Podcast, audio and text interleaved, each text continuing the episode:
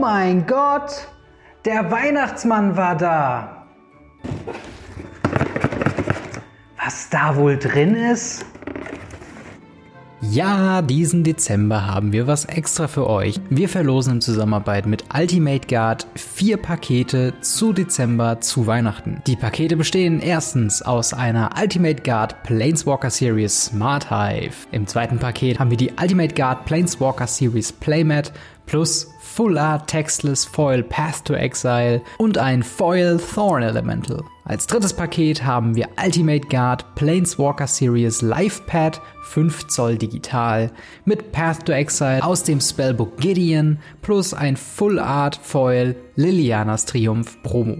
Als viertes Paket haben wir die Ultimate Guard Planeswalker Series Sleeves plus den japanischen alternatives Artwork Ral Storm Conduit plus den Planeswalker Stamped Diskontinuität. Um teilzunehmen, klickt einfach auf den Link in der Beschreibung. Vielen Dank, dass ihr Radio Ravnica hört und vielen Dank Ultimate Guard und euch frohe Weihnachten.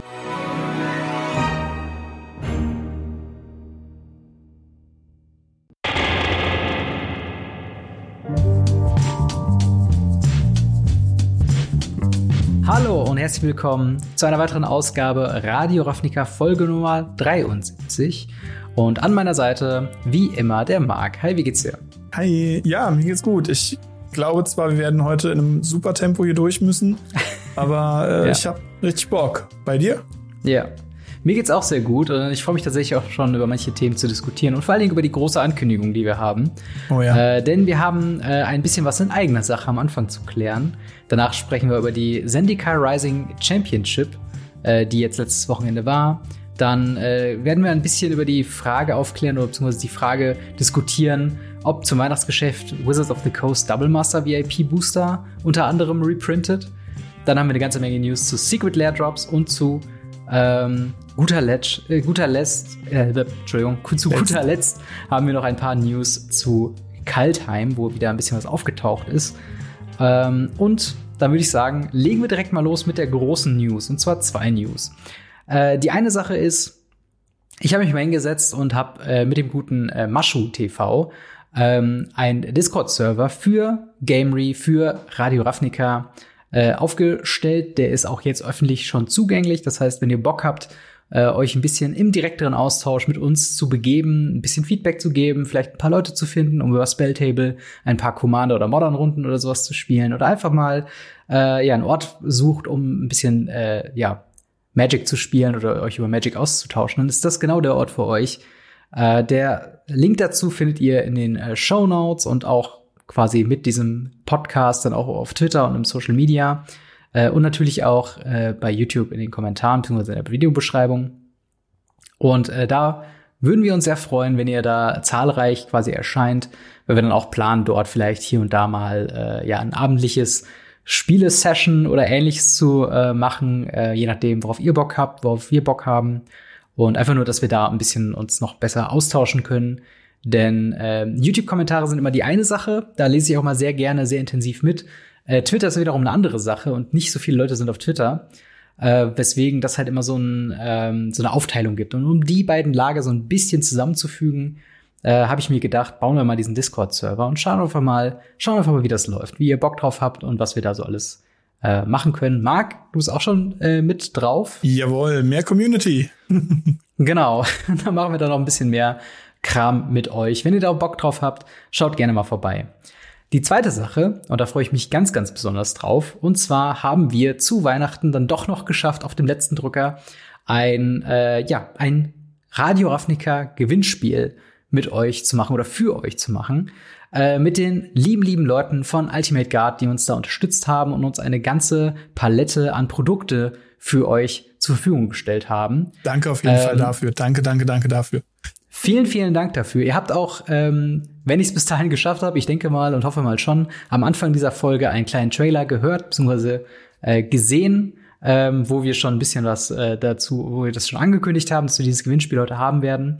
Ähm, und äh, dementsprechend, äh, long story short, ihr könnt teilnehmen an dem Gewinnspiel vom 11.12., also Tag der Auf, äh, der, der Ausstrahlung ähm, dieser Folge, bis zum 21.12. 2020 über einen Link, den es in der Beschreibung gibt, den es auf Twitter gibt, den es auch nochmal auf Instagram gibt, äh, von äh, Gleam.io, wo ihr euch dann äh, ja mit drei verschiedenen Arten und Weisen äh, in den Lostopf schmeißen äh, lassen könnt. Zum einen könnt ihr, also müsst ihr oder solltet ihr dem YouTube-Kanal von mir, Gamery, folgen, dann dem Twitter-Account at Radio Ravnica folgen und zu guter Letzt meinem Instagram-Kanal folgen, also Gamery93. Und das gibt euch quasi drei Möglichkeiten zu gewinnen. Drei Löse in den Lostopf. Und äh, wir haben vier Pakete euch geschnürt, wie gesagt, mit den äh, ja, Leihgaben bzw. mit den äh, Geschenken von Ultimate Guard. Und zwar hatten wir ein Paket, was besteht aus einer Ultimate Guard Planeswalker Series Smart Hive. Eine sehr, sehr geile Kiste. Du hast ja auch schon reviewed, ne? Ja, mehrfach. Also in Smart Hive habe ich einmal die, die Planeswalker-Version, ich habe die normale Version. Die Planeswalker-Version habe ich, glaube ich, zweimal sogar reviewed. Also es ist eine großartige Box. Ich benutze die auch tatsächlich äh, regelmäßig, beziehungsweise täglich. Ja, das ist auf jeden Fall äh, sehr, sehr gut. Ich hätte auch gerne eine. Ich habe äh, noch keine, äh, will mir aber immer schon eine holen. Ähm, da musst und, du an unserem äh, Gewinnspiel teilnehmen. Vielleicht muss ich mitspielen. Das wäre auf jeden Fall eine sehr gute Sache, wenn derjenige, der das gewinnt, auch derjenige ist, das ausstellt. Immer, immer sehr authentisch. Nicht, keine Sorge.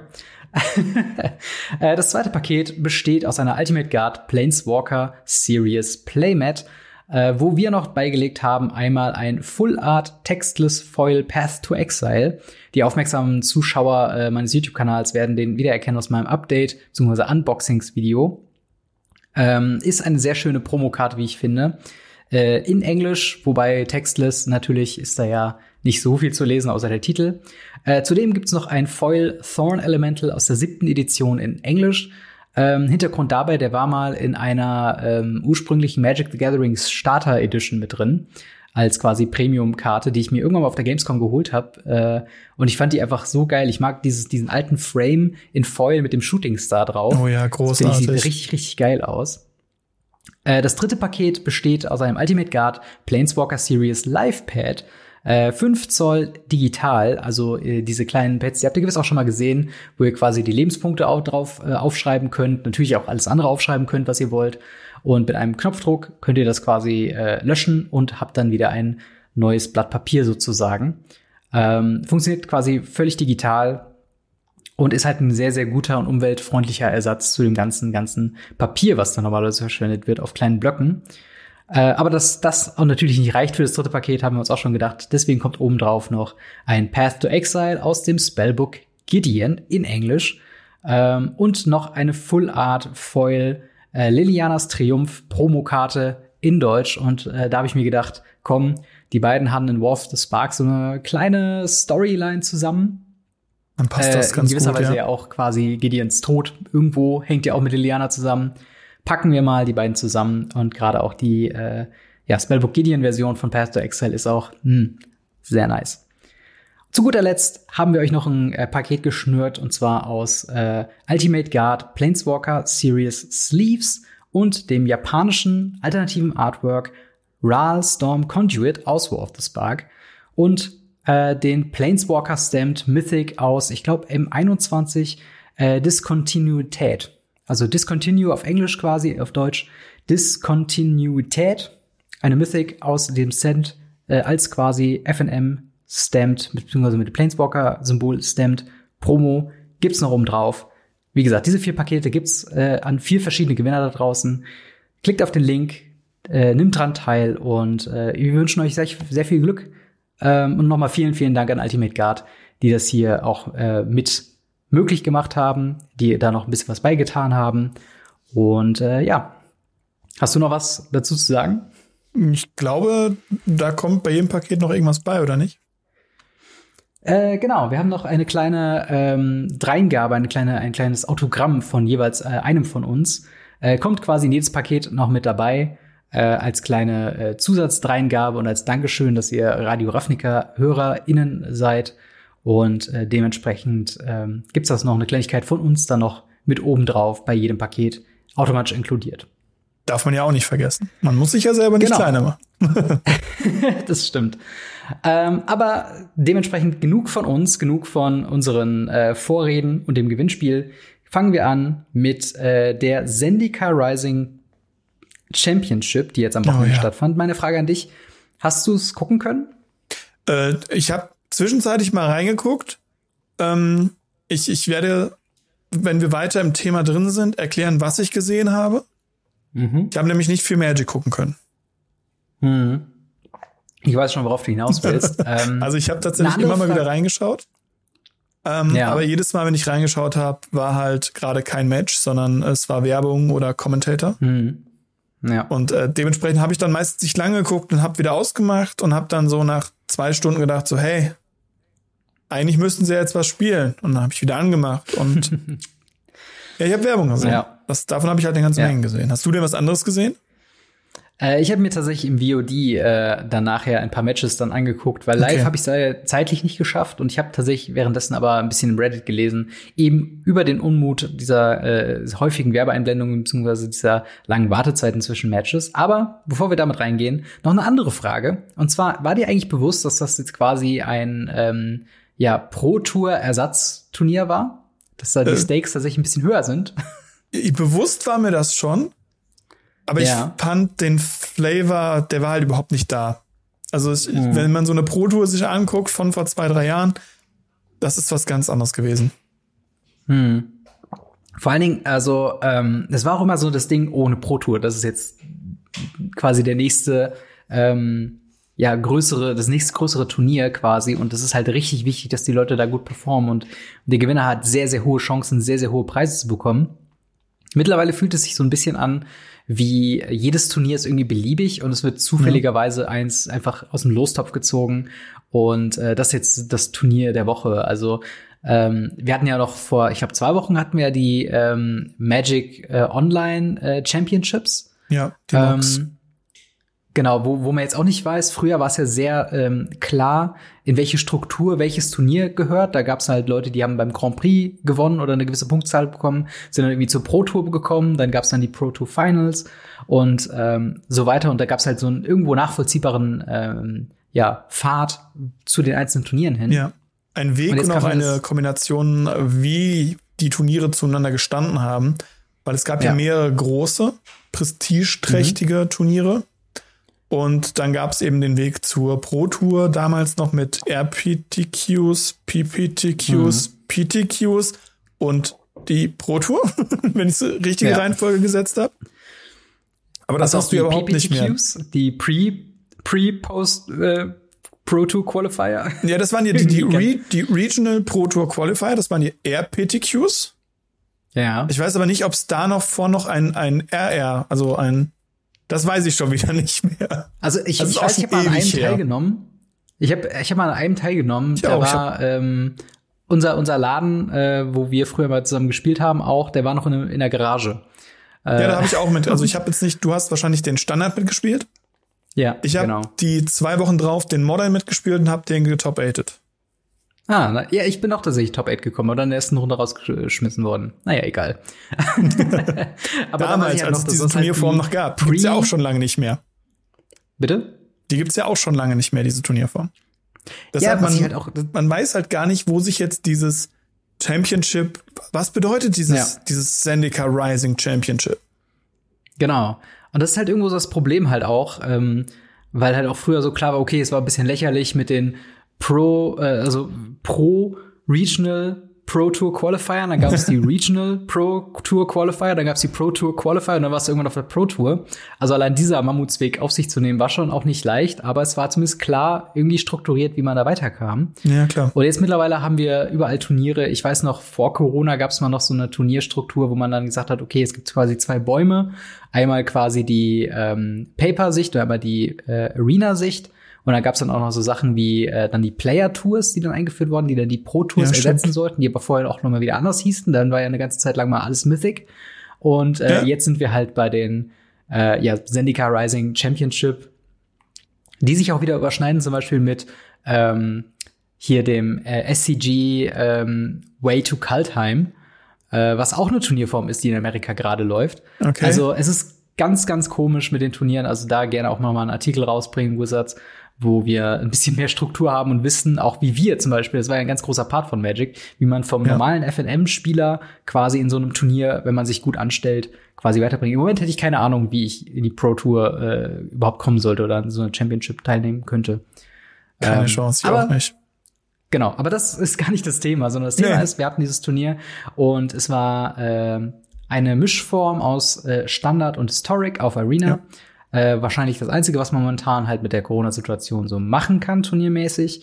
Ähm, dementsprechend, klar kann man sich beklagen über äh, zu wenig Modern Pioneer, aber wir müssen, glaube ich, den Fakt einfach hinnehmen, dass es momentan nicht gut umsetzbar ist. Ja, es gibt immer noch Magic ähm, Online, aber das ist dieses kleine hässliche ja, Kind, was Wizards nicht mehr anpacken möchte.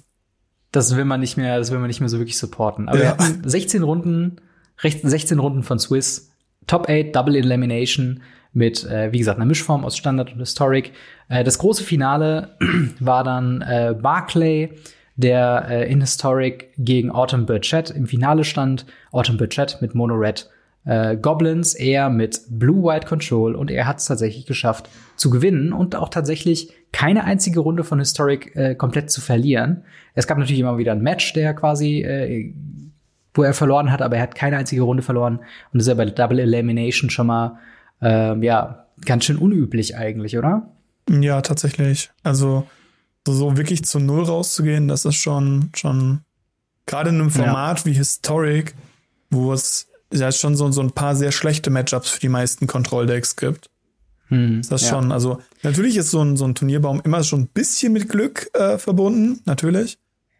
Aber das ist schon beeindruckend. Also dieser Mann muss das schon ganz gut drauf haben, was er da spielt. Genau, und ist quasi der äh, erste, wenn man es jetzt so sieht, nach unserer anfänglichen Diskussion, Pro Tour Champion aus Schottland. Ähm, was schon mal auch echt eine, eine krasse Leistung ist. Also Schottland auch so ein Land, da hört man eigentlich nicht so viel Magic-mäßig raus und auch der Name Barclay ja, und auch sein Gesicht, als ich das dann äh, gesehen hatte ähm, auf magic.gg, war so, Entschuldigung, wer ist das? Aber äh, er ist tatsächlich ein sehr guter Spieler. Das Finale war sehr unterhaltsam zu gucken. Ist auch ein äh, prädestinierter Control-Spieler, hat auch schon in den Standardrunden äh, Demir Control gespielt und ähm, konnte sich dann quasi auch tatsächlich Blue-White Control, für die Leute, die nicht so im Historic-Meter drin sind, ist gar kein so großer Contender in dem Metafeld, sondern war quasi für das Turnier, ähm, um die meisten Decks zu schlagen, selbst konzeptioniert und ähm, natürlich hat man die großen, ähm, ja, Standard äh, äh, drin, die man da erwarten würde. Also natürlich 5 Mana Teferi, natürlich 3 Mana Teferi, ähm, Wrath of God, der ja Historic ähm, legal ist. Äh, und ganz, ganz viele Counter-Spells, also äh, Absorb und ähm, andere äh, Sachen. Also tatsächlich, wenn man die Deckliste so anguckt, denkt man, okay, das ist so klassisch Blue-White Control. Aber Blue-White Control war nicht klassischerweise sehr gut in Historic. Darauf will ich, glaube ich, hinaus.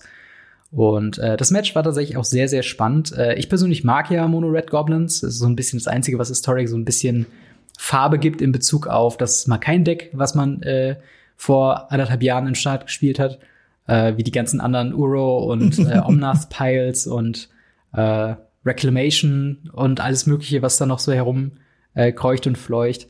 Und dementsprechend die Matches an sich fand ich sehr unterhaltsam, zumindest die, die ich gesehen habe. Das Problem war, du hast ja eben schon gesagt, die Werbeeinblendungen. Ähm, was hatten wir denn da teilweise für Wartezeiten? Ja, so na, das, was ich rausgelesen habe, waren teilweise, dass zwischen den Matches so 40 bis 60 Minuten gewartet wurde. Ja. Und das ist halt schon, wenn ich mir überlege, in der Zeit kann ich eine fast eine komplette Folge Game of Thrones gucken. Dann stimmt da irgendwas nicht. ja, das stimmt. Also es hat mal ein Reddit-User, äh, den Link haben wir davon auch in der Quellen, ähm, äh, Quellenbeschreibung, ähm, hat das auch mal zusammengerechnet und hat quasi gesagt, dass über die zwei Tage, wo die Seneca Rising Championship teilnahm, äh, stattfand, gab es über, über sieben Stunden Werbung, Filler bzw. Wartezeit, was insgesamt fast 40 Prozent äh, der Gesamtsendezeit dieses Turniers Uff. war.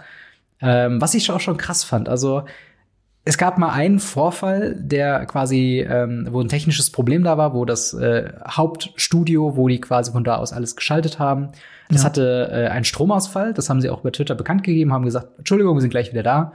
Da gab es natürlich Wartezeiten, aber die waren nachvollziehbar. Da konnte man sagen, okay, ähm, war halt nun mal so, kann man halt nichts ändern. Wenn Strom nicht da ist, kann man halt nichts ändern. Aber das haben sie auch irgendwann behoben. Der Rest der Wartezeit wurde halt ja, wurde halt gesagt, okay, das ist irgendwie doof von der Spielerschaft und Wizards hat da jetzt nicht wirklich viel zugesagt. Ähm, hast du irgendwo eine Erklärung, woran es liegen könnte? Sind es technische Probleme mit dem Umgang von Arena oder was könnte es sein? Also ich kann dir aus äh, Turnierorganisation sagen, nein. Ich kann dir aus äh, meiner Arena-Erfahrung sagen, nein. Ich glaube, das kommt tatsächlich so ein bisschen auch von der Mentalität der Amerikaner. Ich weiß nicht, ob du mal Football gesehen hast. Hm. Es ist ja auch im Football so, wenn wir American Football sehen, die viele Werbeeinblendungen da tatsächlich kommen, dieses, es kommen andauernd Werbesachen mit rein und äh, mhm. die sind das, glaube ich, auch eher gewohnt, dass eben bis halt zu, ich glaube, 40 oder 50 Prozent Werbung in dieser Zeit einfach läuft. Und ja, man kennt dieses ja auch die äh, Konzept Super Bowl-Spots und sowas, die immer groß produziert werden, extra für den Super Bowl. Ja, genau. Und ja. das ist halt etwas, was die im, im amerikanischen Lifestyle, sage ich mal, komplett normal ist. Und mhm. wenn du früher Turniere hattest, jetzt zum Beispiel ähm, Star City Games, die haben das auch relativ viel gemacht, wenn die Paper-Turniere hatten, da ist es wiederum normal, mhm. dass du da halt Wartezeiten hast, wenn deine Feature-Match-Area einfach mal schon fertig ist. Aber mhm. jetzt in dieser Online-Welt, wo halt gesagt wird, okay, wir machen das einfach global, wird, glaube ich, einfach das genutzt, was man hat. Ganz einfach. Wenn du jetzt ja. in Deutschland sitzen würdest und würdest eine Turnierform aus Deutschland wählen und würdest die dann streamen, ähm, oder eben aus dem europäischen Sinne, wie jetzt zum Beispiel die Red Bull, da war mhm. das nicht annähernd so schlimm, weil wir das einfach nicht gewohnt sind und wir das auch anders denn deshalb weitergeben. Ja. Ich denke, da kommt viel daher tatsächlich, weil wenn man jetzt sich zum Beispiel auch die Meta anschaut, ist es jetzt nicht so, dass irgendwie jeder nur Blue Black, Blue White oder Blue Red Control mhm. gespielt hat, sondern es wurde ja viel mehr auch Agro und Midrange gespielt. Deshalb kann mir niemand erzählen, dass die 60 Minuten für eine Runde gebraucht haben. Wahrscheinlich kein einziges ja. Mal. Ja, das ist tatsächlich so ein, so ein ganz guter Punkt. Ähm, Gerade gerade im Standard ist mir das halt aufgefallen. Man ähm, sagt ja auch gerne und viel, dass halt, ähm, ja, wie soll man sagen, dass halt äh, äh Standard immer so ein bisschen schlecht die letzten paar Jahre war und äh, auch zu guter Recht mit sehr, sehr vielen Bannings. Aber um fair zu sein, tatsächlich hatten wir ähm, dieses Mal, wie ich finde, ein sehr diverses Meta. Oh ja, auf jeden mit, Fall. Ähm, ich glaube, die meisten, also das allermeiste war, glaube ich, dann mit so, sag ich mal, 20 Prozent äh, äh, cool äh, Adventures, aber dann war halt auch genauso viel vertreten, wo Mono Green Food, Teamer Ramp, Demir Control, Demir Rogues, äh, Mono Black teilweise, Esper Foretold äh, Doom Foretold und so weiter. Das sind halt alles Decks, ähm, die halt die Leute äh, tatsächlich dann auch gespielt haben und die dann auch ähm, ja, die alle nicht schlecht sind, muss man sagen. Was mich also halt überrascht hat tatsächlich. Also wenn man sich jetzt in Arena einloggt und dort auf äh, mhm. ich gehe ein Normal Game oder ein Ranking Game spielen drückt, mhm. dann spielt man gegen 80 Prozent Demi Rogue. Ähm, ja. ja, gut, das ist natürlich sehr beliebt, weil Tribal auch sehr beliebt sind. Ja, halt. genau, aber äh, auch weil es Mill ist und Mill ist immer beliebt. Und äh, ja, dieses, stimmt. dieses, dieses Meta im Turnier zeigt einfach, dass es eben nicht so schlimm ist, wie das Gefühl, was ich auf Arena teilweise habe, wenn ich da einfach mhm. eine Runde spiele und einfach merke, ey, ich spiele einfach immer gegen Rogue. Und dann nehme ich ein Deck, was gegen Rogue vollends gewinnen kann. Und dann spiele ich natürlich nicht mehr gegen Rogue. ja, das ist dann die Sache mit dem, mit dem, äh, das typische Sideboard-Problem, sag ich ja, jetzt Ja, ja, genau das. Ähm, was man dann bei Magic Arena sich äh, weglassen kann. Aber ich finde es halt, es ist halt, ja, es ist halt schwierig sozusagen, ähm, okay, wir haben jetzt quasi einen, äh, einen Standard, was halt jetzt mal nicht äh, einseitig ist oder wo es eindeutig ein bestes Deck gibt. Äh, auf der anderen Seite haben wir ja jetzt auch äh, neun Bannings oder sowas gehabt und trotzdem haben wir immer noch Decks mehr, vorne mehr, mit mehr. Gruel Adventures, mit Mono Green Food, die immer noch Throne of Eldraine äh, geprägt sind, wo es immer noch diese über also sehr sehr krassen und sehr sehr starken ähm, Eldraine-Karten sind, die es halt immer noch nach vorne treiben. Und das ist ich halt weiß nicht, ob halt du die, sage, ähm, die Card Markest Weihnacht Challenge gesehen hast. Äh, Entschuldigung, was? Ich weiß nicht, ob du die, die Card Market Weihnachts Challenge gesehen hast. Äh, ich glaube nicht. Nee. Großartig. Das war jetzt, äh, waren jetzt äh, am Montag kam jetzt die Frage auf von wegen, ja, ähm, was sind denn die meistverkauftesten Karten 2020? Hm. Die Top 5 war halt die Frage danach und man durfte halt so ein bisschen raten. Mhm. Und als ich gesehen habe bei der Auflösung, dass Bone Crusher Giant auch in 2020 zu den meistverkauftesten mhm. Karten gehört, der ja schon Mitte 2019 rausgekommen ist. Hm. Da habe ich mir schon gedacht, uff, das ist halt ein harter Einfluss, den Eldraine da wirklich hat. Auf jeden Fall. Aber das ist halt auch was, was halt schwierig zu handeln ist, weil auch von der, ähm, von der Designphilosophie ähm, ist es halt nun mal so, dass halt wir jetzt nicht mehr mehrere Planes in äh, einem Block von Sets haben, wie halt früher mit äh, zum Beispiel Kaladesh wurde halt ein Kaladesh und Ether Revolt quasi besucht. Oder ganz früher, wo es halt dann auch drei Sets gab, wo man dann mal, äh, weiß nicht, Return to Ravnica äh, und dann noch die anderen beiden hatte, die mir jetzt gerade natürlich gerade nicht vom Namen her einfallen. Aber wo es halt dann auch einfach darum ging, ähm, okay, wir haben jetzt ein bisschen Zeit, unsere Themes auszuarbeiten, da müssen wir jetzt nicht die Ultrabrecher und wir müssen ähm, die Thematiken jetzt nicht so durchpushen. Äh, und bei Food und halt auch Adventure, muss ich sagen, das sind, glaube ich, zwei Mechaniken, wo sie so übers Ziel hinausgeschossen sind. Äh, und zwar ja, nicht, nicht nur, nur, also bei, generell auch die ähm, Fähigkeiten. Wenn bitte? du jetzt auch hier, wie heißt das, nicht ausgraben, sondern was Uro zum Beispiel hat. Entfesseln? Äh, Entfesseln ist, glaube ich, Escape, ja, entfesseln ist, glaube ich, ja. auf Deutsch. Ich bin mir gerade ja, nicht sicher. Genau. Und weil das auch eine Fähigkeit, ja, die sie vollends über Bord geschossen haben. Und mhm. ähm, das Einzige, wo sie es halt nicht gemacht haben, irgendwie ist Ikoria, wobei da gab es Companion, das ist auch vollends über Bord geschossen. Genau, und wird dann übermäßig, wie ich finde, quasi ja. in den Ruinen geeratet. Es geht, es geht. Es gibt ja immer noch Jorion, Esper, Doom Toll, Sachen. Also mhm. so ja, ist es ja nicht. Eigentlich nur noch Jorion und Loris. Das sind so die einzigen beiden, die noch überlebt haben, einigermaßen. Ja, ja, ja. Geiruda. Hin und wieder mal ein Geiruda. Hm. Okay, das stimmt. Aber, nee, aber das ist ja, halt das, ist das, halt das Interessante, dass Zendika äh, Rising Entschuldigung, was? Ja, das wollte ich gerade sagen. Das ist halt das Interessante, okay. dass auch Zendika Rising sich trotzdem damit einpasst. Und das Power-Level von ja. Zendika Rising mit zum Beispiel Dimir Rogues ähnlich hm. hoch ist wie das was wir vorher hatten. Wir haben aktuell nicht dieses Neuest immer besser.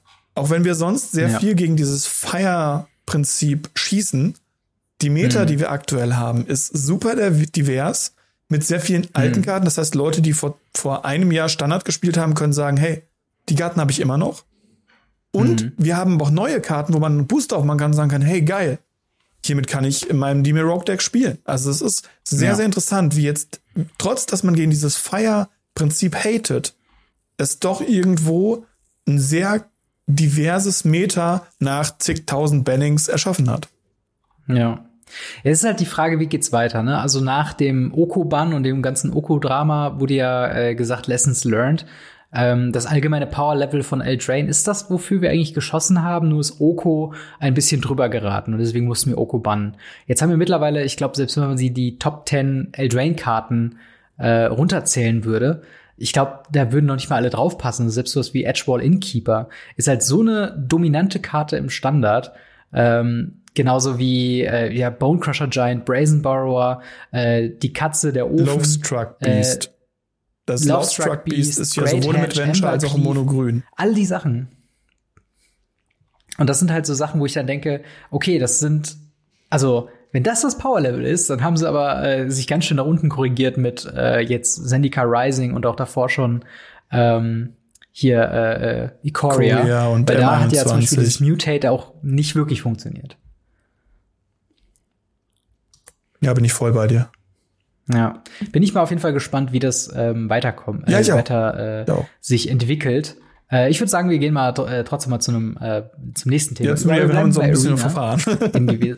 Bitte? Wir haben uns ja auch leicht verfahren. ja, das stimmt. Ähm, und zwar Magic Arena. Äh, wir hatten da jetzt äh, quasi den ähm, State of the Game Dezember 2020 und äh, da gibt's jetzt nicht so super viel Neues. Also es gibt wieder ein ähm, Cash äh, Cash Event mit The Arena Open, wo ihr potenziell dran äh, teilnehmen könnt, wenn ihr über 18 seid und wenn ihr die ganzen Regularien quasi erfüllt. Ähm, aber tatsächlich die einschneidendste Änderung äh, in Arena wird sein, dass äh, es ja eine maximale Anzahl von erstellbaren Tokens geben wird, äh, ausgelöst von einer kleinen Karte namens Scoot Swarm, die äh, quasi einen Landfall-Trigger hat, die quasi immer, wenn ein Land ins Spiel kommt, kriegt ihr einen Käfer dazu und ab einer gewissen Anzahl von Ländern bekommt ihr weitere Scoot Swarms dazu. Und sobald ihr an diesem Punkt angelangt seid, habt ihr quasi mit jeder Landfall-Trigger einen exponentiellen Anstieg an Scoot Swarms, die dann wiederum mehr Scoot Swarms machen, die dann noch mehr Scoot Swarms machen und es geht sehr, sehr, sehr, sehr, sehr leicht außer Kontrolle, wie die Leute von Arena jetzt auch festgestellt haben und dementsprechend gesagt haben, okay, wir begrenzen das Ganze, ihr könnt den Scoot Swarm Spaß gerne so weit machen, bis zu 250 äh, erstellbaren Tokens. Danach triggert der Effekt noch, er resolved auch noch, aber es werden keine weiteren Tokens ähm, ja aufs Feld beschworen. Und ähm, das ist halt so eine Sache, die wurde hier mal adressiert und wurde halt für den Klienten jetzt angepasst. Was hältst du von dieser Änderung? Findest du es gut? Findest du es schlecht? Also Trivia-Fakt ist, äh, diese Karte sollte meiner Meinung nach so viele Token produzieren, wie sie kann oder auch sollte. Mhm. Einfach aus dem Grund heraus, weil sie es im Paper ja auch macht. Ja. Und ich kann den Punkt dahinter verstehen, dass man die limitiert, gerade für den Overflow. Es gibt ja sowohl im Magic Arena als auch im Magic Online immer wieder die Challenge uh, How to Break the Game. Ja. Und das ging mit dem Typen halt ziemlich einfach. Fun Fact, ich dachte tatsächlich, dass diese Karte die erste Karte ist, die aus Zendika Rising gebannt wird, eben genau, weil sie dieses Problem verursacht. ah, Entschuldigung. Da musste ich gerade mal kurz niesen. Ähm, ja, tatsächlich, ähm, ich finde es ein bisschen schade, dass Good Swarm so viel Hate abbekommt, deswegen. Ähm, weil tatsächlich ich die Karte sehr spaßig finde, auch sehr interessant finde. Einer der interessanteren Landfall-Karten aus dem Set. Ähm, aber eben halt, wie du schon sagst, zu technischen Problemen einfach geführt hat. Ähm, und sie wurde auch leidenschaftlich im äh, Arena Subreddit gehasst dafür, dass äh, Gegner sich einfach mehr und mehr und mehr und mehr Tokens gemacht haben. Ähm, findest du denn, dass 250 Tokens ausreicht, um quasi dasselbe Ergebnis ähm, quasi zu bewirken? Naja, du redest mit jemandem, der, ich glaube, knapp 125 Wolf-Token mit sich rumgeschleppt hat, als er einen Wolf-Deck gespielt hat, weil er jeden einzelnen ja. Token auch darstellen muss, natürlich. Ja. Und äh, ja, nein. Also 250 Tokens, wenn du dir jetzt vorstellst, dass zwei Leute mit demselben Deck gegeneinander spielen. Hm. Und dann kann es eben passieren, dass beide auf diesem Cap auf einmal sitzen mit 250 Tokens. Und ein einziger Landfall-Trigger den einen eben mit 250 oben drüber hauen würde, er damit allem angreifen ja. könnte. Und er hätte immer noch 250 übrig, der Gegner müsste blocken, sonst wäre er tot. Mhm. Das funktioniert nicht. Dieser State ja. of the Game kann passieren. Sehr unwahrscheinlich, aber es kann passieren. Und deshalb finde ich das mit 250 sehr, sehr strange. Ich finde auch, ähm, 250 ist, also es ist vielleicht ein bisschen lächerlich, das zu sagen bei einem Spiel, wo man mit 20 Lebenspunkten anfängt. Äh, aber trotzdem fühlt sich 250 Token nicht so an, als ob man sicher gehen könnte, dass man mit einem Angriff mit allen quasi bei einer gewissen Anzahl von, von Kreaturen, die dann zu blocken da sind, dann auch immer zu 100% dann auch das Spiel gewinnt. Weil das ist ja eigentlich der Gag an Infinite Combos, wie es halt, wie ich es jetzt auch mal Scoot Swarm quasi, auch wenn es technisch gesehen was anderes ist, aber ich würde es jetzt einfach mal dazu packen, dass man irgendwann äh, beliebig viele ähm, äh, Tokens eben produzieren kann und dann eben sagt, okay, ich habe jetzt hier Infinite äh, Insekten, Infinite Scoot Swarms, ich greife dich mit allen an. Du kannst de facto nicht die Menge blocken, um nicht zu sterben. Und so gefühlt ist 250, klar, es ist viel, aber irgendwo fühlt es sich so an, als ob man da genug. immer noch sagt, okay, vielleicht kommen wir da irgendwie drum rum oder so. Ja, Wahrscheinlich ist, unwahrscheinlich. Da kommt bei so mir halt Szenario, wieder meine Informatikausbildung durch. Zwei. Wie bitte? Bitte? gesagt, da kommt bei mir halt die Informatikausbildung durch. 250, 256 ist halt äh, ein, eine Speichereinheit sozusagen. Und hm. ähm, dementsprechend ist das halt, es gibt ja einen Grund, warum wir auch 255 Farben haben im ja, Computerprogrammierstil. Und ja, ich denke tatsächlich, dass es dort auch einfach diese natürliche Grenze für Wizards gegeben hat, dass sie einfach gefragt haben, was ist denn technisch so der Standard? Und dann sitzt der kleine ja. Informatiker da und sagt, ja, 250. Und dann war das die Grenze. Ja. Ja, also ich, ich bin mal gespannt ich bin mal gespannt, wie der Klient sich jetzt, ähm, ja, also ich, ich gehe mal davon aus, wenn sie diese Grenze auch gesagt haben mit 250, dass es dann auch bis 250 Tokens auch ohne Probleme weiterläuft. Also äh, ich fände es jetzt sehr schade, wenn ich jetzt ein Scoot Swarm Deck spielen würde und äh, bei 250 wird der Klient trotzdem herumspinnen und äh, ruckeln und sonst irgendwas machen. Würde es dich überraschen? Bitte? Würde es dich überraschen, wenn er es trotzdem tut? Natürlich wird es mich nicht überraschen. Ich kenne ja unsere Magic Arena Entwickler. Aber ähm, das ist halt das Ding. ich, wenn sie so eine spezifische Nummer angesagt hätten, ähm, das müssten sie ja auch getestet haben und dann müsste der Klient ja eigentlich gehalten, gehalten haben. Auf der anderen Seite ähm, ist quasi Magic Arena mit jedem neuen Update, immer wenn ein neues Kartenset rauskommt, erstmal grundsätzlich am Tag eins verbuggt, dass niemand reinkommt. Ähm, also es ist auf jeden Fall für Improvement, äh, gibt es da einen gewissen Spielrahmen, sag ich mal so. Aber im Großen und Ganzen ähm, finde ich, also ich glaube, ich, ich finde es sinnvoll, irgendwo so eine, so eine regelmäßige Grenze für so Klienten anzunehmen. Also wir reden ja auch immer noch von einem Magic Arena auf Mobile. Und oh ich glaube, ja, da muss man mal irgendwann gespannt. mal über Grenzen halt dann auch reden und sagen, okay, wie viele Tokens können wir maximal machen, weil die Spieler werden es auf jeden Fall ausreizen. Und äh, damit die auch quasi eine Benchmark oder so, so einen Randbereich haben für halt auch äh, die Handy-App, dass sie sagen können, okay, wir müssen 250 Tokens auf dieses Ding kriegen und dann können wir sagen, das funktioniert, ähm, ist das vielleicht mal nicht schlecht, dass man da so einen Gegenwert hat. Und es wird ja auch offen kommuniziert. Also es sollte einem nicht mehr wundern, wenn man äh, irgendwann nicht mehr als 250 Tokens auf seiner Spielseite denn haben kann. Ja, das stimmt. Gebe ich dir voll und ganz recht. Okay, dann würde ich sagen, äh, gehen wir mal zum nächsten Thema über. Und zwar, ähm, weißt du was, ich lass dich das mal ansagen. Was haben wir denn quasi in Bezug auf Double Masters, ja. äh, VIP-Booster da für Neuigkeiten? Also tatsächlich ist es so, dass ähm, einige Distributoren aktuell Produkte wieder im Angebot haben, die jetzt schon länger nicht mehr im Angebot waren. Nämlich ja. namentlich Double Masters VIP Packs. Diese billigen 100 Euro Dinger. Ja. Und natürlich äh, auch äh, das, was jeder von uns immer schon haben wollte, was super gelaufen ist und millionenfach verkauft wurde, Unsanctioned. Das sind die zwei Produkte, die auf einmal wieder bei mehreren Distributoren aufgetaucht sind mhm. und auch ähm, uns vermittelt wurde, also auch nicht nur in Europa, sondern tatsächlich auch in Übersee äh, Gerüchte aufgetaucht sind, dass eben genau das das diesjährige Holiday Special von Wizards ist. Mhm. Genau, also kurz zur quasi Aufklärung bei äh, Local Game Stores, die haben quasi Distributoren, wo sie halt Produkte bestellen können, um die dann im Laden weiter zu verkaufen. Genau. Und normalerweise ist das vermutlich dann so, dass halt solche Special-Produkten wie das VIP-Booster ähm, dann eben nur für beschränkte Rahmen quasi verfügbar ist. Und jetzt ist es sehr ungewöhnlich, dass auf einmal wieder äh, man da bestellen kann, oder? Ja, also das passiert normalerweise eben nur, wenn eine Reprint-Wave kommt. Mhm. Und ähm, ja, normalerweise ist es ja so, dass gerade zum Weihnachtsgeschäft hin von Wizards noch so ein, so ein Produkt kommt. Irgendwas. Ähm, damals ja. war es zum Beispiel Unstable, war so ein, so ein, so ein, yo, übrigens, wir in nächste Woche kommt Unstable raus. Mhm. Und ihr habt ja haufenweise Produkte, verkauft mal was zu Weihnachten. Weil das letzte so Produkt, was Wizards mal ne? rausbringt, kommt eben so Ende Herbst raus. Und im Weihnachtsgeschäft hm. hat man nichts, was man für seine Liebsten kaufen kann für Magic. Wodurch die ganzen Händler immer wieder geweint haben, gesagt haben, äh, wir verkaufen halt über die Weihnachtszeit nicht so viel für Magic, weil ihr nichts Neues rausbringt. Hm. Da hat Wizards eben irgendwann gesagt, ja, okay, dann, dann bringen wir da Zeug raus.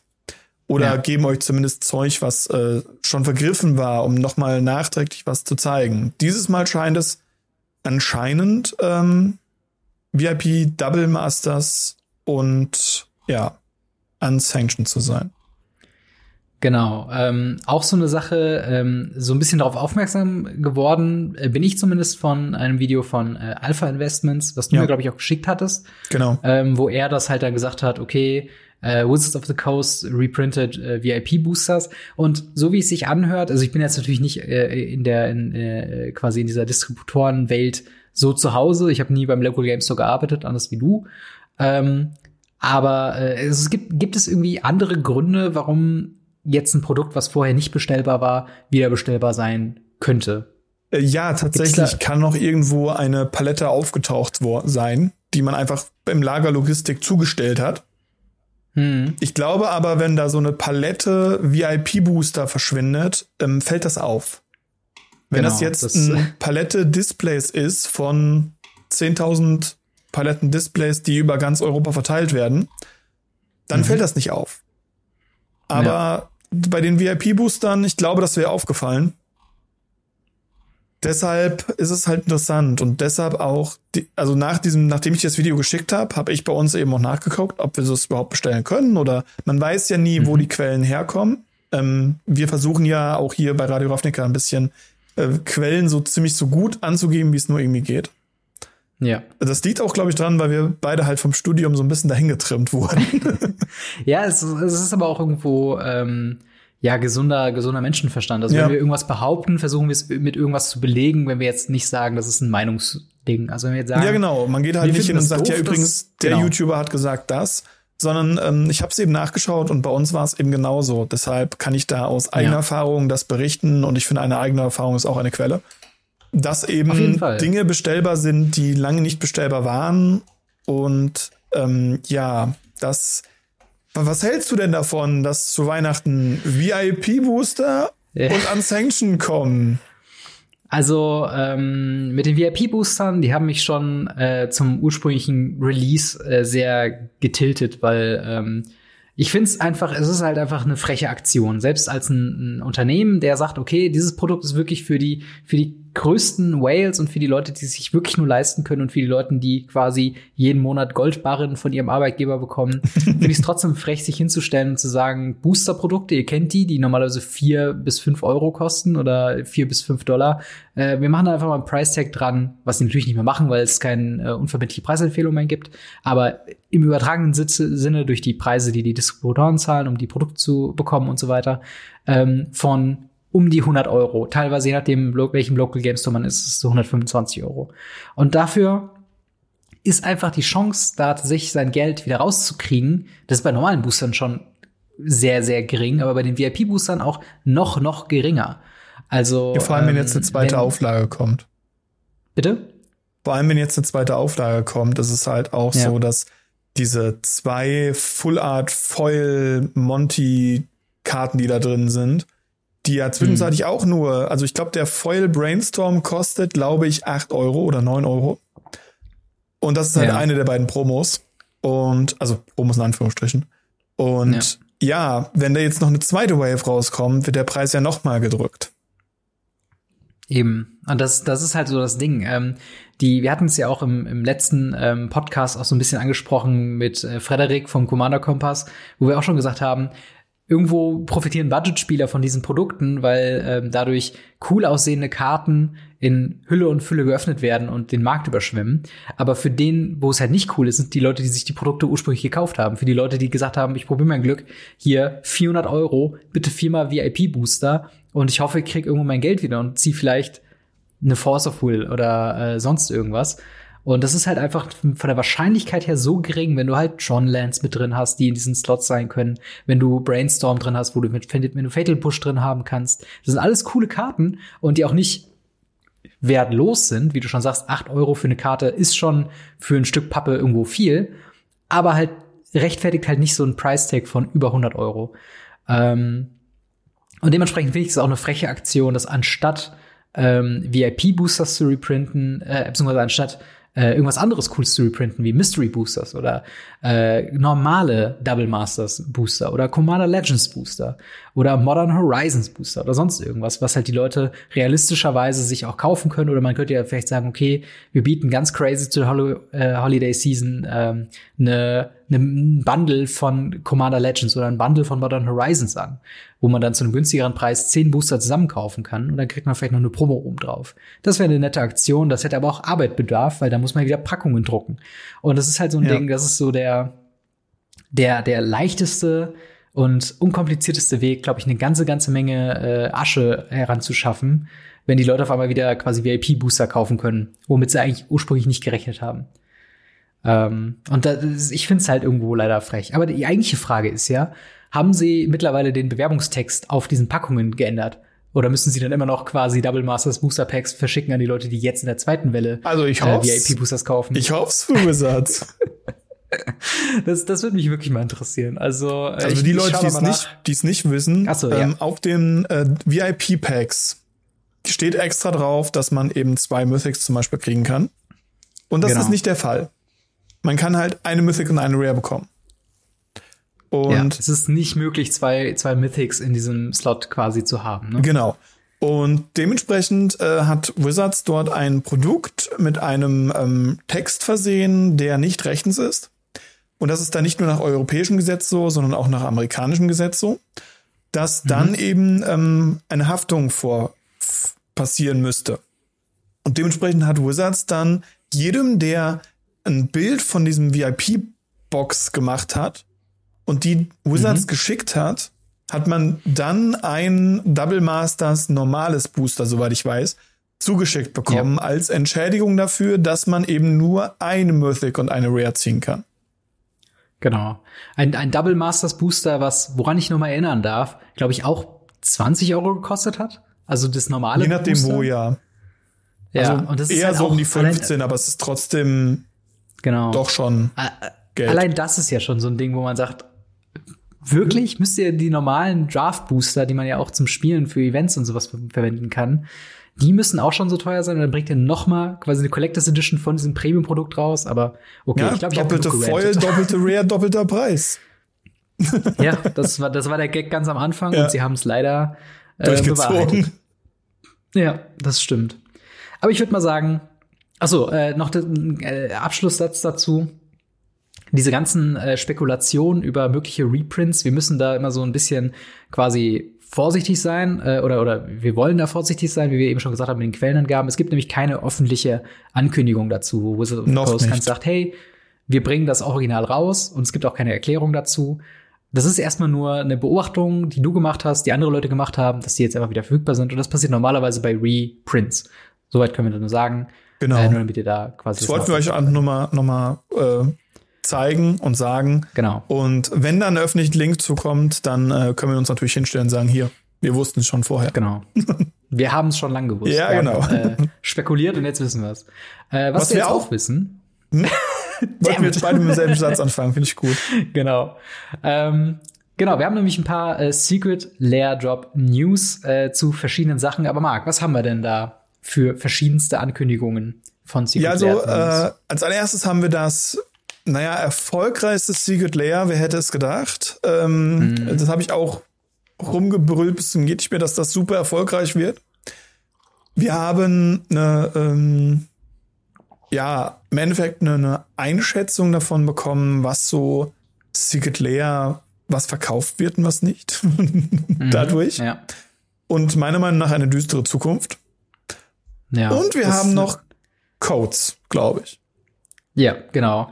Also äh, wir haben, äh, ich glaube im Weekly MTG war es, da hat sich Mark Hagan, der äh, Product Designer, glaube ich, bei Woods of the Coast oder einer der Product Designer einer bei Woods of the Coast, genau, hat sich quasi hingesetzt und hat sich geäußert ein bisschen zu Secret Lair Drops. Ähm, zum einen wir haben es ein bisschen vielleicht befürchtet oder ähm, es war ja auch so ein bisschen die Strategie hinter dieser Secret Lair Drop, ähm, dass sie sehr erfolgreich sein würde. Und jetzt wissen wir, sie war die erfolgreichste von allen der bisher erschienenen oder bisher kaufbaren 30 Secret Lair Drops in diesem Jahr. Es war die The Walking Dead äh, Secret Lair Drop. Äh, wir erinnern uns die äh, drei, nee, Quatsch, vier ähm, Black Border neu geprinteten Karten, die es sonst nirgendwo anders gibt, die Legacy legal sind, die Commander legal sind, plus die Ausrüstung. Ähm, das war die äh, erfolgreichste Secret Lair Drop. Und sie haben im Interview gesagt, dass, äh, dass das erste Produkt war, was noch nie so viele äh, ja, neue Spieler oder neue Sammler, neue Magic the Gathering Kunden quasi akquirieren konnte und äh, das natürlich auf die The Walking Dead ähm, Fanbase äh, quasi abzu oder das wäre jetzt die erste Geschichte, wo man sagen kann, okay, das könnte jetzt daran liegen, dass es halt eben ein Walking Dead Produkt war. Äh, man könnte auch meinen, dass es vielleicht in den Magic the Gathering Gruppen aus Grund von Fear of Missing Out und äh, den ganzen News und diese ganzen Kontroverse drumherum da auch ein paar Leute dann äh, unterm Deckmantel oder nicht öffentlich darüber getweetet haben, dass sie sich vielleicht auch noch was bestellt haben. Das hätte vielleicht auch noch zu dem äh, Erfolg hinzugezogen. Aber nichtsdestotrotz, es ist das beliebteste Secret Lair Drop oder das erfolgreichste Secret Lair Drop, seitdem es das Produkt quasi äh, eingeführt wurde. Was hast du denn für Gedanken, was wir in Zukunft erwarten können? Ich habe Angst. Ich habe einfach nur noch Angst. Also es ist, ich, ich habe eine, eine, wie glaube ich fast jeder, eine sehr negative Meinung dazu, zu diesem Secret Layer mhm. Drop. Mhm. Ähm, abgesehen, dass ich zu Secret Layers generell nicht die beste Meinung habe, aber zu diesem Secret Layer Drop habe ich eine sehr negative Meinung. Und ich mhm. habe da auch mit, mit einer sehr großen Legacy-Community und einer sehr großen Commander-Community natürlich drüber geredet, weil in diesen beiden mhm. Formaten bin ich nun mal so ein bisschen noch äh, verankert mit meinen Leuten. Und für diese Gruppen war das ja auch irgendwie relevant. Und ich habe zu jedem ja. gesagt, Leute, tut's nicht, also kauft es nicht, aber wenn ihr easy money haben wollt, dann kauft euch das. Ja, das ist, glaube ich, der, der negative Punkt daran. Ne? Es ist halt genau. So ein leichter Cash Grab irgendwo dann doch, dass ich auch allein ja. bei mir im Local Game Store hier in Berlin ein paar Leute haben, die sich sagen, ja, natürlich habe ich mir drei bestellt, einfach nur, weil äh, das ist wirklich easy money, weil es da so eine Kontroverse drum gibt, das werden Sammlerstücke sein für Magic-Fans und halt äh, äh hier äh, Walking Dead-Fans. Ja, wobei ähm, ich, wie gesagt, diese, diese, dieser Ansatz mit Walking Dead-Fans, ich glaube, das ist mehr so, ein, so eine ja, übrigens, das war gar nicht so schlimm, dass wir die Walking Dead äh, äh, Franchise mhm. genommen haben, weil da haben sie ja, nachdem sie es angekündigt haben, auch noch mal leicht einen auf den Deckel für bekommen. Ich glaube, das war eher, ja. eher noch mal so eine Rechtfertigung, weil ich wüsste jetzt nicht, warum jemand, der sagt, ey, ich bin Walking Dead Fan, auf einmal sich einer Firma zuwenden sollte, von der er vielleicht noch mhm. nichts wusste und dann an einem Tag da auf jeden Fall was bestellen muss, weil ja. dann müsste er auch ein Secret äh, nicht Secret Lair, sondern einen äh, Walking Dead Monopoly daheim haben. Er müsste einen ja, Walking Dead. Ey, das ist. Weiß nicht, das was. Das ist gar nicht so unwahrscheinlich ja. halt. Das ist halt das Ding. Ähm, ich meine, es hat ja auch News gemacht außerhalb von unseren äh, Magic the Gathering äh, News-Seiten, ja. sag ich jetzt mal. Und es hat ja schon ein bisschen für Wirbel gesorgt, gerade in so äh, Nerd-Seiten und auf Reddit und so weiter.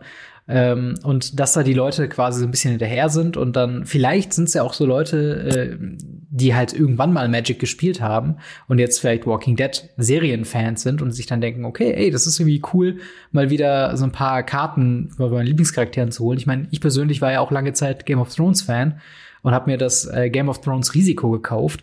Also äh, so, so einen gewissen Appeal hat das halt eben schon, wenn man halt äh, so ähm, zwei Sachen so ein bisschen miteinander verbinden kann. Aber man kann natürlich viel spekulieren äh, über, sag ich jetzt mal, die, die Hintergründe, warum es das erfolgreichste ist.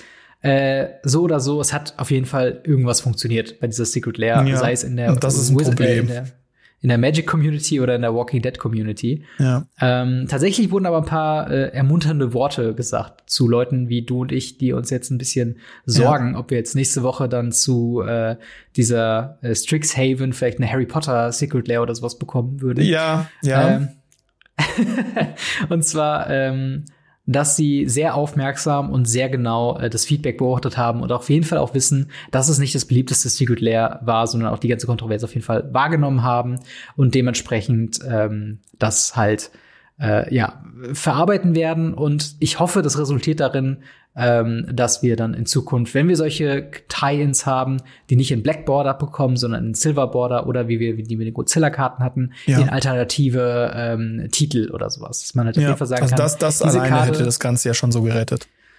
Genau, und das sind halt genau die Punkte, wo ich halt hinaus wollte. Es wäre so einfach gewesen und ich bin der Überzeugung, dass die Leute, die sich die Secret Lair gekauft haben, äh, nicht abgesprungen wären, also die Walking Dead Fans, die sich die Secret Lair gekauft haben, nicht abgesprungen wären, wenn das ein Silver, Silver Border gehabt hätte oder wenn es einen alternativen Titel hätte, weil das Artwork für die Fans war es ja gewiss nice und die Mechaniken waren ja irgendwo auch auf die Charaktere hingewiesen. Mir hätte es halt nur gefehlt, dass sie da noch so einen alternativen Magic-Namen äh, drauf gehabt hätten und die dann ins nächste Set gereprintet hätten. Ähm, weil jetzt sind wir in dieser awkward Situation, dass selbst wenn sie jetzt noch mal den funktionellen Reprint bringen würden, man in Legacy dann quasi zwei oder gerade in Commander zwei Karten hat, die dasselbe machen. Und oder sie halt müssten eben dann hingehen und sagen, okay, wie habt ihr diesen Charakter, der heißt dann äh, keine Ahnung, Nigara, der irgendwas, aber eigentlich ist es The Walking Dead einer von denen. Also, dass sie das genau umgekehrt wie mit den, ähm, mit den ja. Godzilla-Karten machen müssen so andere äh, quasi den, den Magic Skin über die Walking Dead Karte ziehen. Ja, genau. Eigentlich müssten sie das jetzt tun. Ja. Und das ist sehr, sehr anstrengend. Das, das ist sehr, sehr anstrengend. Und äh, ich bin mal gespannt, wie sie damit umgehen werden. Soweit ich weiß, haben die Karten jetzt nicht so viel ausgewirkt. Mal noch ja, nicht so es geht. Also Negan ist zum Beispiel, habe ich tatsächlich im Commander schon gegen gespielt. Das ist ein ziemlich mhm. mächtiger Commander mit einer echt interessanten Strategie. Mhm. Und mhm. ja, Rick ist halt im Legacy als Human Lord relativ beliebt mhm. in Human Decks. Glücklicherweise ist das Deck nicht so beliebt. Okay. Also es, es hat ein bisschen Wirkung gezeigt, aber es bleibt auf jeden Fall zu beobachten, wie der, wie der Einschlag da wird und vor allem, wie sich die Preise dann noch entwickeln. Ja, ja aber das, das war ist nicht halt die einzige. Genau, das war nicht die einzige Secret Lair äh, News, die wir hatten. Nee. Äh, es gibt zum einen noch eine Secret Lair, also zum einen natürlich das, äh, den, den Elefanten im Ro Raum quasi. Wir haben wieder einen Superjob, auf den sind wir jetzt letzte Woche und davor die Woche nicht eingegangen, aber mittlerweile ist auch schon wieder die Hälfte rum. Also äh, ihr werdet das, glaube ich, schon mitbekommen haben, dass dann Secret Lair äh, Superdrop wieder kommt. Dazu tatsächlich gibt's ein paar News, denn wir haben ja schon äh, in der vorletzten Folge ein bisschen drauf eingegangen, dass es da ähm, ja die Bob Ross Länder äh, dann gab. Die haben ja schon quasi geleakt in Magic Arena gesehen. Und das Tolle ist, es gibt äh, fünf Codes, die quasi ähm, euch gratis Basic Lands äh, in dem Artstyle von Bob Ross quasi zur Verfügung stellen, komplett kostenlos. Ihr müsst die Secret Lair nicht bestellen. Äh, und die fünf Codes kopieren wir euch natürlich in die Beschreibung beziehungsweise verlinken auf äh, ja den Tweet, der diese Codes beinhaltet. Also denkt dran, die schnell genug noch einzulösen, denn das gibt's nicht immer. Das gibt's nämlich bis äh, zum 14. Dezember. Ähm, aber die eigentliche größte News dann daraus ist, dass es wieder eine Secret Lair Ultimate Edition geben wird. Ja. Und da äh, quasi wieder der Blick in die Vergangenheit. Da hatten wir die Secret Lair Ultimate Edition mit den Fetchlands, wo die fünf, ich glaube, es waren die Enemy Fetchländer. Ja. Weißt du das gerade? Ich glaube, die fünf für Enemy Ja, es ist- es sind die fünf Enemy Fetchlands. Genau, die wurden zusammengepackt und äh, in Local Game Stores in einem Koffer äh, unter Sicherheitsverwahrung quasi verkauft für sehr viel Geld. Und jetzt gibt's halt äh, ein zweites davon, jedoch nicht mit den ähm, mit der anderen Cycle von Fetchländern, sondern mit zehn der Pathways, die wir mit Zendika Rising bekommen haben. Äh, das Ganze wird quasi nächsten, nächstes Frühjahr, also im Frühling 2021, äh, in VPN-Stores kommen. Ähm, wir wissen momentan allerdings nur von sechs Karten, die drin sein werden. Und zwar sind das die sechs Pathways aus Zendika Rising. Dazu kommen noch die vier, die in Kaltheim äh, dann noch dazu kommen. Äh, also ihr werdet dann ein komplettes Set von zehn Karten bekommen. Wie siehst du es? Werden die so beliebt sein, beziehungsweise so nachgefragt sein wie die Fetchländer? Ich hoffe, dass sie es mehr sind. Die Fettständer sind nicht wirklich gefragt gewesen. Die Leute sind- waren super, super salty, die hatten keine Lust darauf. Das Coolste an dem super, super, wie heißt der? Ultimate Layer, äh, Ultimate Secret Ja. Layer Edition, La äh, Enemy Fetchlands war die Box. Ja. Die war nämlich, also, stimmt. und die Artworks. Aber die Karten selber waren halt, ich konnte mir das komplette Teil kaufen, konnte, oder ich konnte mir die billigen Versionen der Fettschländer kaufen und konnte mir zu damaligem Preis noch ein rot-weißes Duel dabei kaufen. Da war dann die Frage, was ich eher tue und ähm, bei mir war es dann irgendwann doch das Duel, auch wenn es rot-weiß ist. Und ich hoffe einfach, dass sie dieses Mal den Preis anständig regulieren können, weil es sind zehn Ja. Karten. Es, jede dieser Karten ist im Durchschnitt, wenn ich es richtig im Kopf habe, nach aktuellem Aufnahmestand, ich glaube etwa vier Mhm. bis fünf Euro. ja. Und sagen wir, sie rechnen acht Euro pro, bist du halt trotzdem Mhm. mindestens bei einer 80 Euro Box. Wenn nicht sogar höher. Ja. Ja, das ist halt auch die Frage, ob halt die Pathways überhaupt so den Anreiz liefern, da sich Ja. überhaupt äh, da drauf zu stürzen. Vor allen Dingen, ähm, hast du dir die, die Karten schon angeguckt? Also das sind ja quasi wieder Full-Art-Varianten von diesen Genau. Pathways, beidseitig bedruckt, was cool ist. Aber äh, um ehrlich zu sein, die sehen jetzt nicht so dramatisch anders aus wie die Full-Art äh, Dual Lands oder Full-Art äh, Flip Lands aus Zendika Risings Collector Boosters. Genau, Also, das ist halt ähm, auch das, was mir ganz sauer aufgestoßen ist, dass die ein Ja. Special Artwork von einem Special Artwork von einer Flipkarte, die in ein normales Ja. Artwork in einem normalen Set auch es haben. Genau. Und das Wenn sie halt diese, diese Special Artworks aus den, aus den, de, aus den Boostern rausgelassen hätten, sagen können, die gibt es Mhm. nicht als Special Artworks. Aber wenn ihr ein Special Artwork haben wollt, dann habt ihr hier im Februar die Chance, eine Ultimate Edition euch zu holen. Aber so bin ich doch, Hm. Entschuldigung, das so direkt zu sagen, bin ich doch doof, wenn ich mir dann dieses, dieses Ultimate Edition hole. Es sei denn, sie Ja. geben wieder eine coole Box dabei und der Preis ist anständig. Also ich schätze mal, dass die Verpackung ähnlich sein wird, einfach nur, weil äh, ja auch alle Secret Layers, die man sich online kaufen kann, da hatten ja dieselbe Box und ich glaube, Ja. sie aimen ein bisschen, dass man sich das schön cool in einem Regal alle aufstellen kann nebeneinander. Ähm, von daher würde ich mal davon ausgehen, dass die dann auch halt dementsprechend wieder diesen Koffer dabei haben werden. Aber wenn sie es für denselben Preis machen wie die erste Ultimate Edition, muss ich sagen, Wisst ihr eigentlich, was da drin ist? Also die Fettschläger hatten ja einen gewissen Gegenwert, weswegen das halt ohne MSRP oder äh, unverbindliche Preisempfehlung eben halt zu so krassen Preisen äh, quasi teilweise geführt hat. Ähm, und halt, wenn sie denn diese, diese Pathways, also Karten, Dual-Länder, wo noch nicht mal klar sind, ob sie außerhalb vom Standard überhaupt äh, Play sehen, äh, für denselben Wert wie Fetchländer, die quasi überall außer Standard, also überall, wo sie legal sind, äh, Play sehen, äh, auf eine Stufe stellen, dann haben sie aber irgendwas nicht verstanden an ihrem eigenen Produkt. Ähm, aber ich meine ja jetzt mal, um auch ein paar positive Sachen zu sagen, die Artworks sehen schon nice aus. Sie sind so ein bisschen schon ein Vorgeschmack auf das, was uns in Kaltheim erwarten wird. Also ein sehr roughen, ein sehr, äh, ja, ähm, wie soll man sagen, sehr, sehr äh, eisigen Look von dem äh, Wikinger-Plane, wie es ja dann sein äh, soll. Und ich bin halt wirklich gespannt, ähm, wie sich das dann auch verkaufen wird. Wobei, also ein positiver Punkt ist ja, dass du hier quasi den kompletten, also alle zehn Farbkombinationen von Magic quasi abgedeckt hast für potenziell Commander. Wobei das auch vielleicht auch nicht die, die beste Wahl für ein Commander-Dual-Land ist. Also, also es, es kommt drauf an, wenn du jetzt wirklich nur zweifarbig spielst, das weiß-blaue ja. werde ich mir zum Beispiel für meine OG3 holen. Mhm. Ähm, auch wenn ich nicht der Fan von diesen Ländern bin, weil ich mir immer noch denke, eine Tundra ist besser, aber der Preis von einer Tundra ist halt wesentlich größer als der von einem ja, Pathway. Klar, natürlich. Mhm. Die hätten sie doch mal eine Ultimate Edition packen können, oder? Ja, auf die Ultimate Edition Fetchlands möchte ich nicht, äh, Ultimate Edition Duels möchte ich nicht bezahlen. Und dann MSRP 30 Euro, alle 10. Nice. Würde ich feiern, würde ich äh, am liebsten dann jedem per Haus schicken. Ja. Äh, würde ich ganz hart feiern. Da bin ich aber auch einer der wenigen. Auf der anderen Seite ja, ja, darfst du halt nicht auch. vergessen, dass sie mit diesen Ländern ja auch versuchen, irgendwo was, was Cooles zu zeigen. Es ist super selten, dass hm. Wizards so kurz hintereinander denselben Land-Zirkel fertig macht. Hm. Wir haben ja. Ewigkeiten gebraucht, bevor wir die Fastlands aus ja, ähm, Mirrodin ja. besieged ähm, hm. den, anderen Teil, den anderen Teil bekommen haben. Waren die jeweils äh, oder waren die jemals zusammen in einem Standard oder war das quasi schon so lang, dass die einen nee, das, das war ein anderes Standard. Das war ein anderes Standard. Die einzigen, Krass. die halt mal zusammen in einem, in einem Standard waren, waren natürlich die äh, die Shocklands, weil sie halt mhm. effektiv nur für Ravnica gemacht werden. Und mhm. ähm, die Tempel waren halt oder sind aktuell, soweit ich weiß, allesamt im, im Standard. Das sind aber Ausnahmen, es sind wirklich Ausnahmen. Im ja. Normalfall sind es immer nur fünf von den zehn, die wirklich im Standard sind.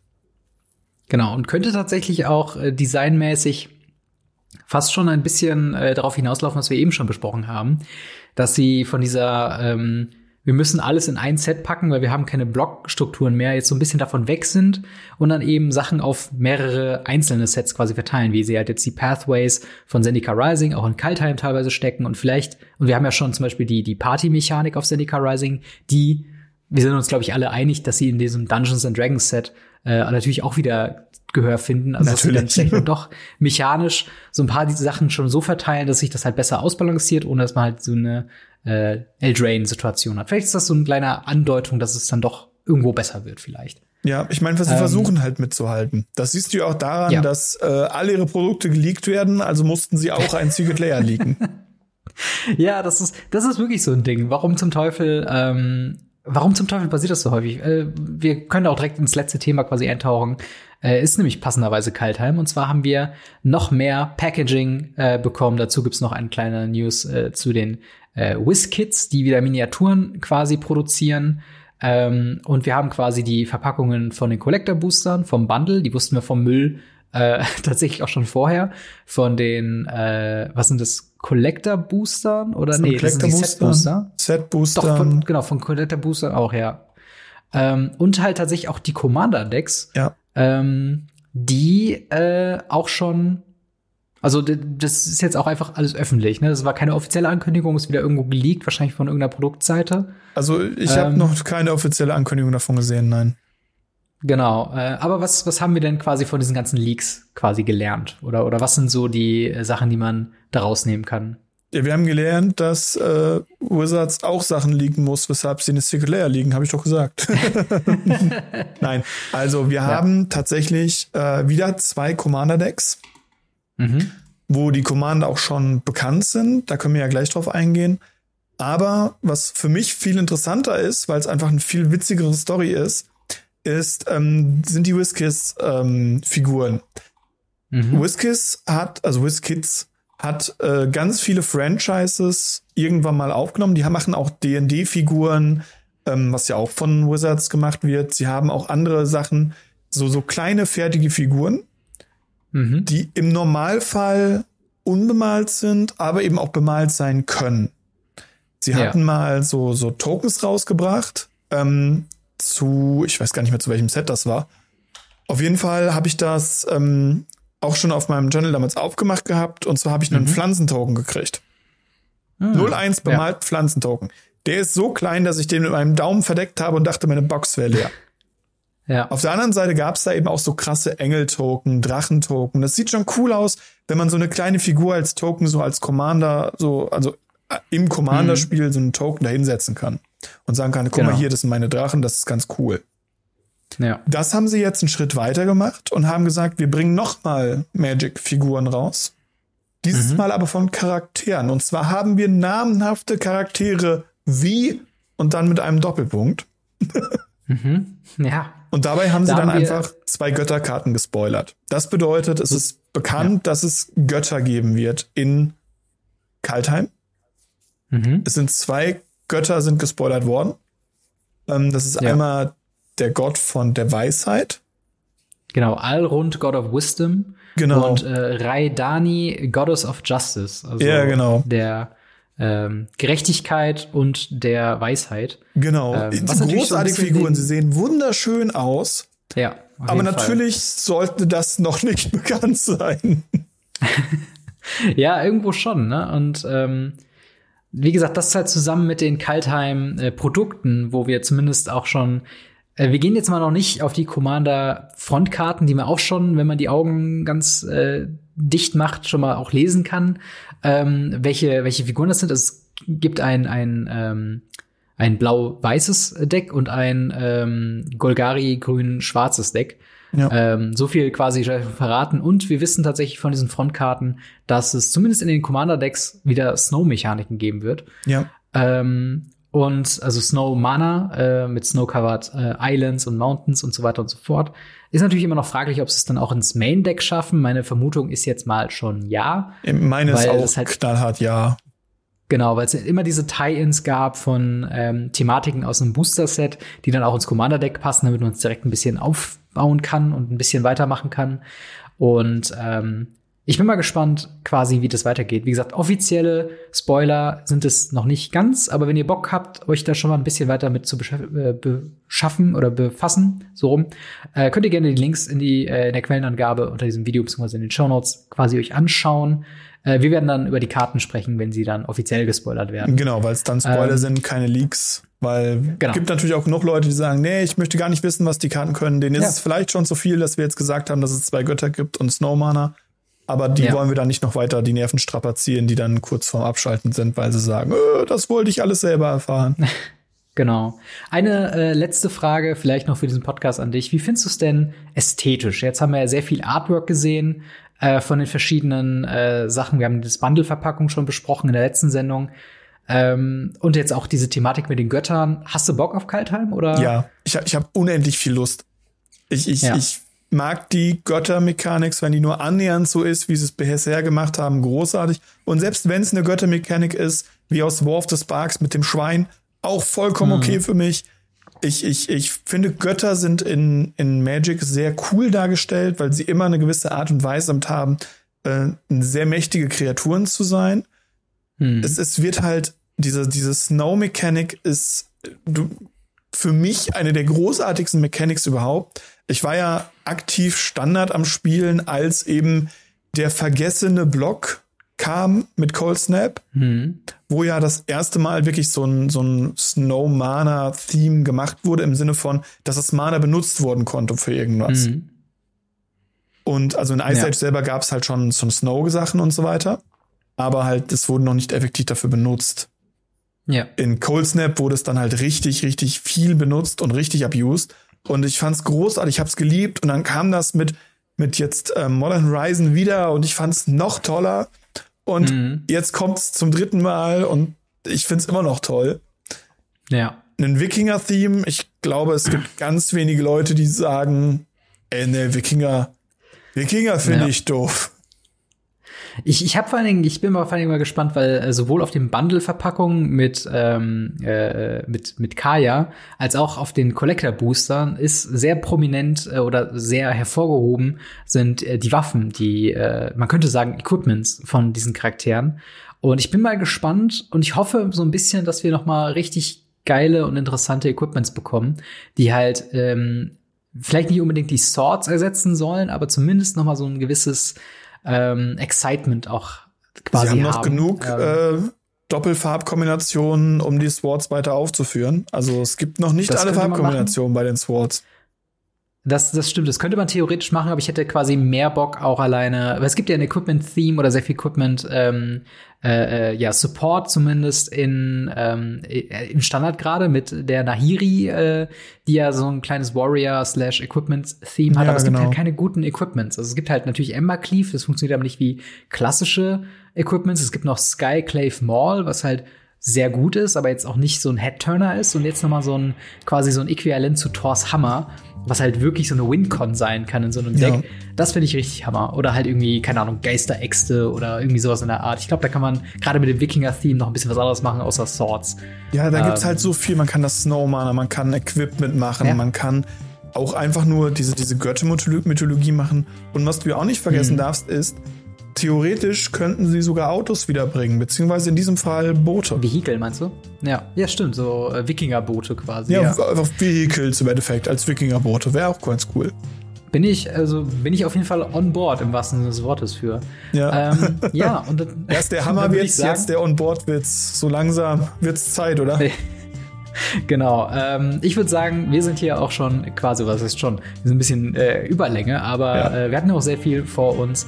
Ähm, am Ende der Folge äh, 73 von Radio Ravnica. Vielen, vielen Dank fürs Zuhören, fürs Dabeisein und denkt dran, am Gewinnspiel teilzunehmen, was äh, ihr jetzt den Link quasi unten in der Beschreibung findet, beziehungsweise in den Show Notes.